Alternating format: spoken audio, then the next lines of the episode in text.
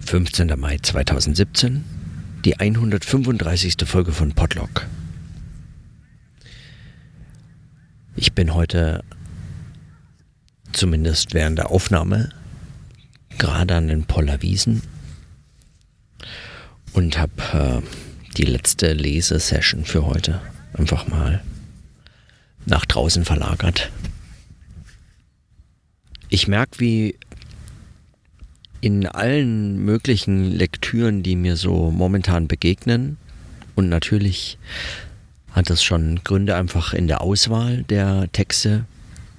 Also es überrascht jetzt nicht, wenn Benjamin Adorno, Hegel und so weiter irgendwie dann doch was miteinander zu tun haben. Aber auch eben in den Themen, die ich so jetzt zum Beispiel an den Klausurtagen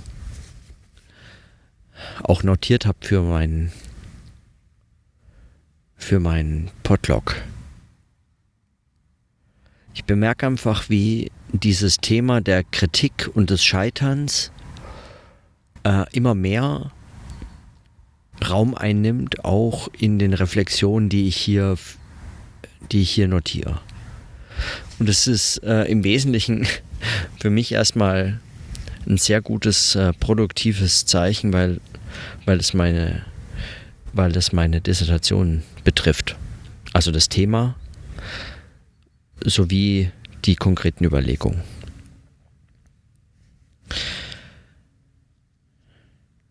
Gestern habe ich über die eine Stelle bei Benjamin gesprochen, über den intentionslosen Charakter der Wahrheit, also den, die intentionslose Seinsart der Wahrheit. Und heute nochmal ganz anders bei Adorno die Diskussion von Hegels äh, System- und Wahrheitsbegriff nur in ganz, ganz schlaglichtartigen Aspekten, also ist auch aus dem Text Aspekte, äh, den ich äh, schon ein paar Mal, glaube ich, äh, notiert habe, also zu ihm etwas notiert habe. Heute wieder also eine, ein, ein anderer Gedanke daraus. Und zwar setzt sich, äh, äh, setzt sich Adorno hier erstmal mit Hegels Staatsphilosophie auseinander, also davor mit allen möglichen anderen, aber unter anderem auch mit Hegels Staatsphilosophie, die er als einen notwendigen Gewaltstreich bezeichnet, weil sie eigentlich dieses dialektische Prinzip als äh, es sichert davor, über die absolute Identität von Subjekt und Objekt hinauszugehen. Er schreibt also hier, Notwendig aber war der Gewaltstreich, weil sonst das dialektische Prinzip über das Bestehende hinausgegriffen und damit die Thesis der absoluten Identität und nur als verwirklichte sie absolut, das ist der Kern der Hegelischen Philosophie, verneint hätte. Nirgends ist die Hegelsche Philosophie der Wahrheit über ihr eigentliches Substrat, die Gesellschaft, näher gekommen, als dort, wo es ihr gegenüber zum Aberwitz wird. Sie ist in der Tat wesentlich negativ, Kritik.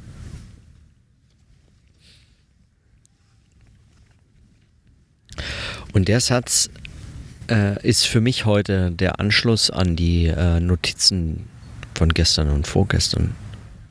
Und zwar konkret an die Notizen zum Scheitern, weil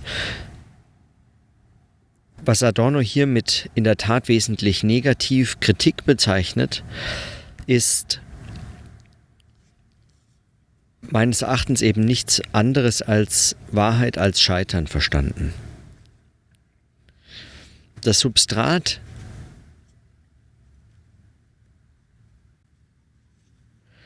die Gesellschaft, und an der Stelle ist es nicht ganz, also aus dem Satz herauszulesen, von was die Gesellschaft hier Substrat ist. Von Hegels Philosophie oder der Wahrheit. Ist eigentlich äh, vermutlich gar nicht so, also muss man vielleicht gar nicht so trennen, kann man konstruktiv zusammenlesen. Ähm, Nirgends ist die hegelische Philosophie der Wahrheit über ihr eigentliches Substrat, die Gesellschaft, näher gekommen. Also Hegelische Philosophie ist der Wahrheit über ihr eigentliches Substrat, die Gesellschaft, näher, nirgends näher gekommen als dort, wo es ihr gegenüber zum Aberwitz wird.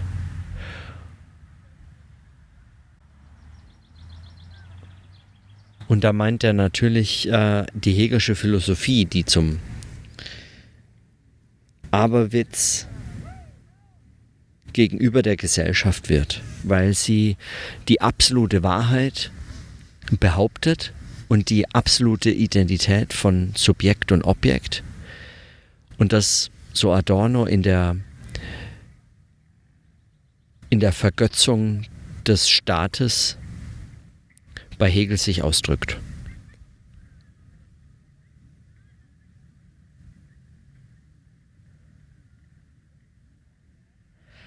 Genau in diesem Aberwitz allerdings, also dem sozusagen der offensichtlichen Widersprüchlichkeit der behaupteten absoluten Wahrheit gegenüber der ganz offensichtlich pervertierten Gesellschaft und Adorno schreibt äh, diesen Text selbstverständlich unter, ähm,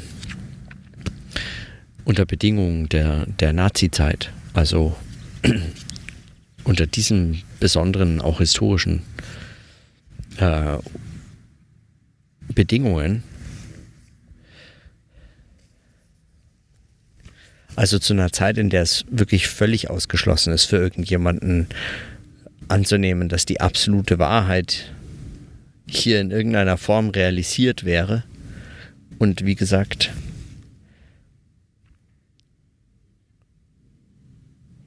nur als verwirklichte ist sie absolut. Das ist der Kern der hegelischen Philosophie, schreibt Adorno hier. Also in diesem offensichtlichen Widerspruch zwischen der behaupteten absoluten Wahrheit und der pervers kaputten Gesellschaft, da ist die hegelische Philosophie der Wahrheit über ihr Substrat, nämlich über Gesellschaft, näher als nirgends sonst. Und insofern ist sie die Wahrheit wesentlich negativ, nämlich Kritik. Und das heißt für mich nichts anderes eigentlich, als dass sie dass Wahrheit wesentlich an das Element des Scheiterns gebunden ist. Und zwar an das Scheiterns eben solcher absoluter Wahrheitsbehauptungen Hegels, die sich sagen, in in offensichtliche Widersprüche verstrickt und dadurch überhaupt erst diese Erkenntnis möglich macht.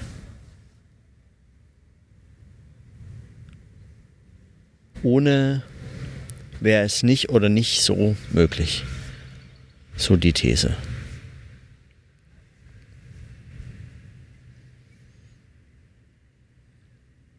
Daran schließen sich für mich jetzt zwei unter anderem zwei Fragen an, beziehungsweise zwei Überlegungen, die jetzt eigentlich, denen ich, äh, äh, denen ich folgen möchte, beziehungsweise, also heute nicht, aber die ich, die ich auf jeden Fall notieren möchte. Zum einen,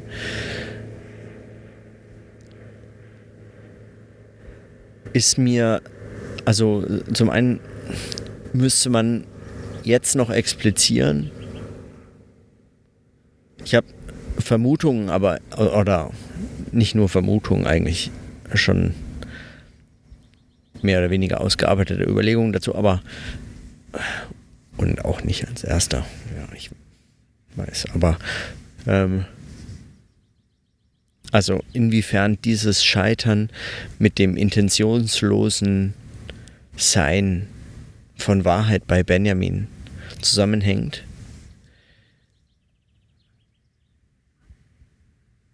Wahrheit als wesentlich negativ, Kritik und intentionsloses Sein von Wahrheit. Wie das also zusammenhängt, das gilt es, glaube ich, an der Stelle noch expliziter auszuführen. Das ist das eine. Und das andere ist, äh, dass mich das natürlich an die Diskussionen äh, in den, auf den Klausurtagen äh, an diese Diskussion zurück erinnert und, und man sich hier die Frage stellen kann, was das jetzt konkret für zum Beispiel soziologische Forschung oder Sozi soziologische Theoriebildung für Konsequenzen hat, beziehungsweise für Fragen aufwirft. Wenn, wenn Adorno hier über Hegels Wahrheitsbehauptung als absoluter Wahrheit sch schreibt und sich damit kritisch auseinandersetzt, dann, dann schreibt er präzise nicht über ganz konkrete einzelne Gegenstände, sondern er schreibt über sozusagen die Gesellschaft als Ganze, als diesen totalen Systemzusammenhang, den er auch als den er diesen Systembegriff überhaupt nur verstanden haben will und als den er den Systembegriff überhaupt nur zulässig hält, also als ein System von, sagen, als die Perversion, die Gesellschaft eben ist, die kaputte Gesellschaft. Als von Marx her gedacht kapitalistische Gesellschaft, die sich ihrer eigenen Widersprüche nicht kapitalistisch entledigen kann. Also dieser Gesellschaft als Ganze auf der einen Seite und der absoluten Wahrheit auf der anderen. Diese Gegenüberstellung macht Adorno hier. Und spricht dann von dem Scheitern, dass das Scheitern dieser Gegenüberstellung eigentlich die Möglichkeit zur Erkenntnis und die Möglichkeit von Wahrheit als negativer, als Kritik äh, Raum gibt oder sie zulässt oder sie möglich macht.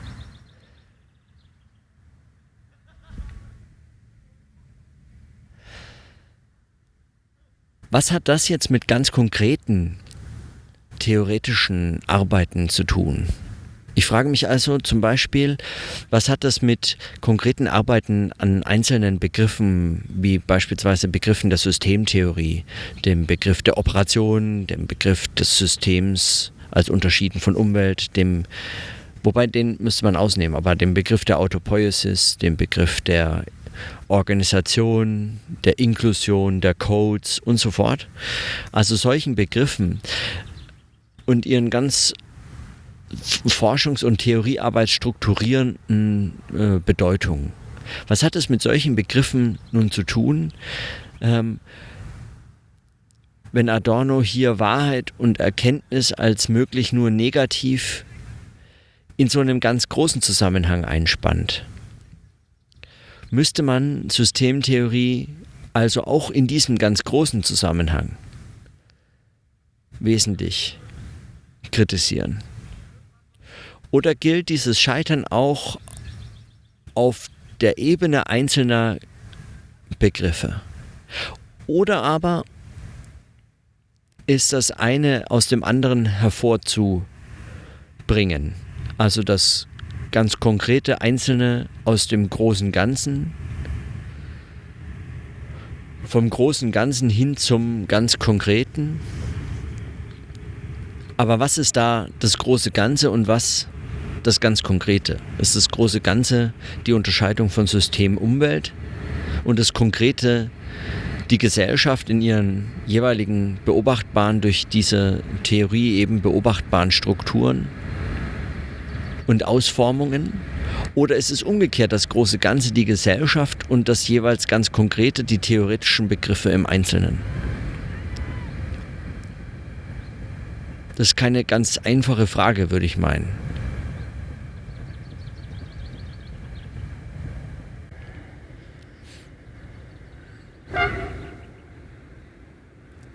Mein Verdacht ist, dass ein Problem, das ich ja auch an den, äh, an den Klausurtagen mitgedacht und besprochen habe und auch notiert habe, ist, dass wenn einzelwissenschaftliche Theoriearbeit sich nur noch auf die Begriffe der Theorie konzentriert und, und sozusagen ganz pragmatisch überlegt, was sehe ich damit, was sehe ich damit nicht, sehe ich damit mehr als andere Theorien, sehe ich damit weniger als andere Theorien, wenn man also so irgendwie fachimmanent und Theorie oder gar Theorieimmanent fragt, dann ist diese Form der Kritik, die Adorno hier bei Hegel möglich macht, die ist überhaupt nicht mehr möglich, weil der Bezug zur Wahrheit gänzlich aufgegeben ist. Also damit, das steht das quasi in gar keinem Verhältnis mehr oder in keinem erkennbaren Verhältnis.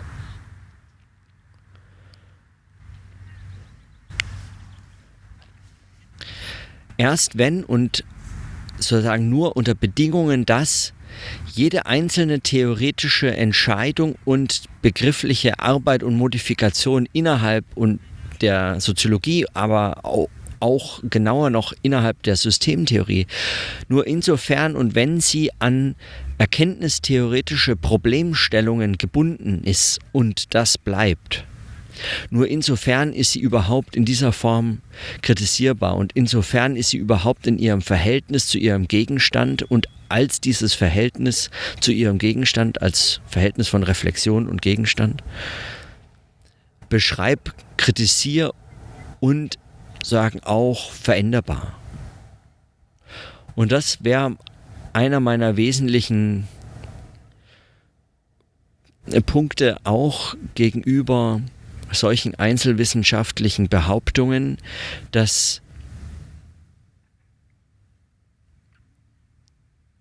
beispielsweise solches kritisches Denken, negative Dialektik und so ein dafür aber zugleich, wenn auch nicht positiv formulierbar, also mit Kriterien angebaren, mit positiven Kriterien angebare, aber doch äh, nichts, nicht, dass du äh, trotz ein äh, emphatischer, starker Wahrheitsbegriff,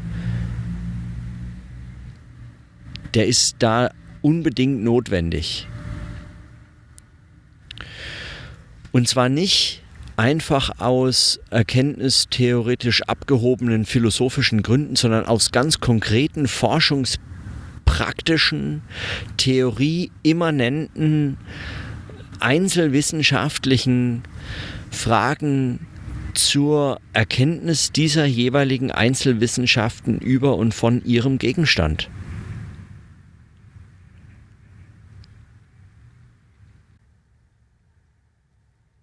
Hm.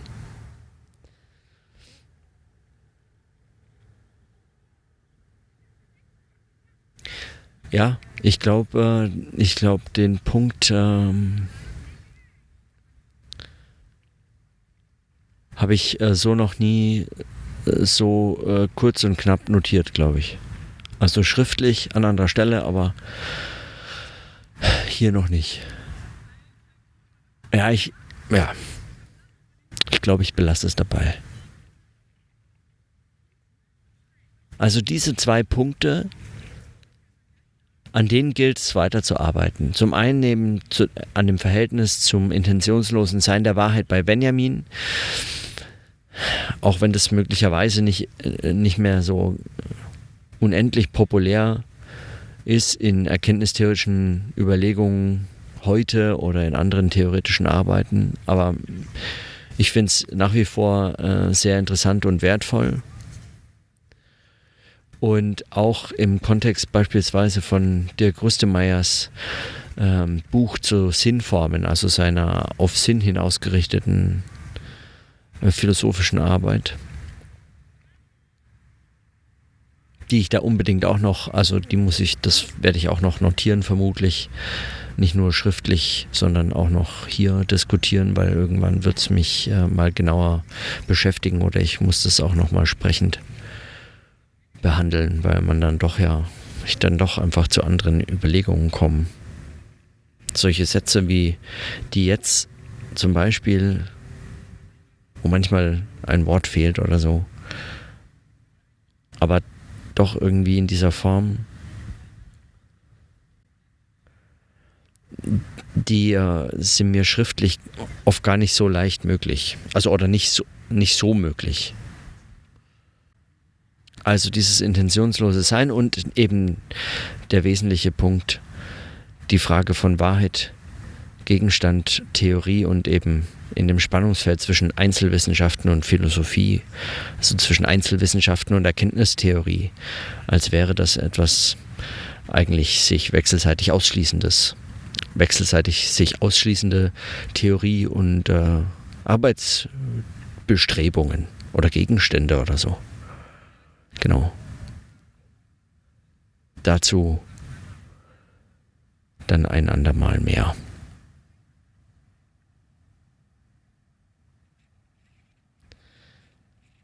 Kurz, weil mir das gerade kam, noch äh, vielleicht der eine Kommentar zum zu dieser Notationsform des Sprechenden. Also wenn man beim Sprechen einen Satz bildet und am Ende den Eindruck hat, da fehlt jetzt noch ein Wort, aber man weiß jetzt auch nicht was. Also irgendwie hat es, man hat es mit irgendeinem Verb begonnen, das irgendwie noch ein irgendeine Ergänzung braucht oder so. Oder ja, oder irgendeine Nebensatzkonstruktion begonnen, die, die noch irgendwie zum Abschluss geführt werden müsste. Und es fällt einem nicht mehr ein und man kann es eben nicht anschauen. Man kann nicht nochmal zurück und lesen. In, aus dieser Irritation erfährt man einen ähnlich klärenden, einen ähnlich klär, zur Klärung auffordernden Impuls, wie wenn man mit jemandem anderem spricht und dieser diese andere Person einem gegenüber sitzt und den Satz nicht zu Ende bekommt und man unweigerlich dazu neigt, also, ne, also zumindest, wenn man so ein gewisses Mindestmaß an Empathie mitbringt, dazu neigt, diesen Satz zumindest zu Ende zu denken oder eine Klärung anzubieten, zu sagen, äh, wie man das anders formulieren könnte, damit der Satz irgendwie noch zu einem Abschluss gebracht würde oder einfacher äh, gebaut werden kann. Und so eine, aus diesem Moment der Irritation heraus entsteht das für mich zumindest im Sprechen, auch wenn ich mir zuhöre dabei. Und das ist, weil ich, weil ich immer wieder darüber nachdenke, was das eigentlich, ob das nicht, also ich, ich weiß das nicht, aber was genau nicht daran so, so sein könnte wie bei, wie bei Kleists äh, Brief zum allmählichen Verfertigen der Gedanken beim Sprechen. Eben gerade nicht beim eigenen Sprechen in der Form äh, meines Erachtens von Kleist ähm, mitgedacht ist,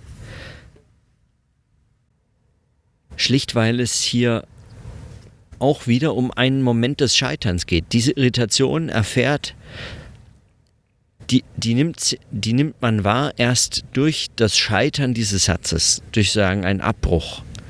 Ein erfolgreich zu Ende gebrachter Satz, der verschwindet erstmal in der, in der Vergangenheit des nicht mehr Hörbaren. Also er verschwindet sozusagen mit dem Schall und muss aktiv erinnert und nochmal hervorgebracht werden, wollte man daran anschließen. Ein scheiternder Satz dagegen bleibt offen und irritiert über den Punkt, dass das gesprochene Wort verklungen ist, hinaus. Mag jetzt, ja, vielleicht ist es jetzt ein bisschen zu pathetisch formuliert, aber aber so ist es, wie ich das wahrnehme. Und so, so, ähm, so, so ist es, wie, wie meines Erachtens sich das ganz konstruktiv, produktiv bemerkbar macht und in diese Notizen einschleicht. Und es ist mir beim Schreiben in der Form, äh, kann das nicht passieren. Ganz im Gegenteil. Wenn man beim Schreiben vergessen hat, wie der Satz begann und wie man ihn zu Ende bringen muss, dann liest man nach und in dem Moment ist man nicht nicht, nicht zu Klärung oder zu, zu Reflexion nochmal aufgefordert, sondern eigentlich zu einem, wenn überhaupt oberflächlichen Verwerfen dieses Satzes oder ein, ja, man geht damit sehr viel kritischer um. Der Satz kann dann vielleicht nicht so stehen bleiben oder er wird einfach nur äh, zu Ende gebracht, als ging es dabei um Vollständigkeit, als ging es einfach nur um äh, einen Satz äh, vollständig zu Ende zu bringen und umsonst ging es nichts weiter. Und das ist, äh, das ist unproduktiv am Schreiben. Das ist am Sprechen einfach produktiver, weil es so ein drohend offen, dieser Satz. Er zwingt dazu und man kann, man kann nicht zurück, man kann es nicht anhalten. Und selbst wenn ich das jetzt nicht wie heute auf den Polarwiesen äh, im Sonnenuntergang aufnehmen würde, sondern vor mir den Computer hätte und die Wellenform hätte, in dem Moment, in dem ich abbreche, verschwindet die Wellenform aus dem Fokus des Bildschirms und selbst die Wellenform wäre sie noch so oder solange sie noch im Bild ist, gibt keinerlei Aufschluss über den Satz. Sie ist mehr ein Rätsel. Es entzieht sich sofort und selbst in der grafischen Darstellung. Und, und das ist unglaublich faszinierend. Und daraus erwächst sich eine Dynamik dieser Notationsform des Sprechens, die auch tatsächlich mit dieser Notation zusammenhängt. Also wenn man einfach nur vor sich hin spricht, könnte man auch einfach entspannt darüber hinwegsehen, dass jetzt Sätze offen bleiben oder so. Vermutlich, wenn man lange irgendwie in absoluter Einsamkeit lebt und so beginnt mit sich selbst zu sprechen, würde man sich vermutlich auch irgendwann angewöhnen, einfach Sätze nicht zu Ende zu führen, weil warum auch? Ist ja niemand da, vor dem man sich irgendwie rechtfertigen müsste und auch man selbst ist dann irgendwann bleibt das einfach aus. Aber wenn man das notiert, wenn man also Sprachnotizen macht in der Form, wenn man das für so einen Podcast aufzeichnet und eben als Notiz verwendet, dann geschehen da andere Dinge. Natürlich ist es auch abgesichert, weil ich eben darüber hinaus auch noch sozialen Kontakt habe mit anderen Menschen. Aber gut, also dieser Meta-Kommentar noch am Schluss. Damit belasse ich es jetzt aber wirklich. Und in diesem Sinne, dann bis morgen.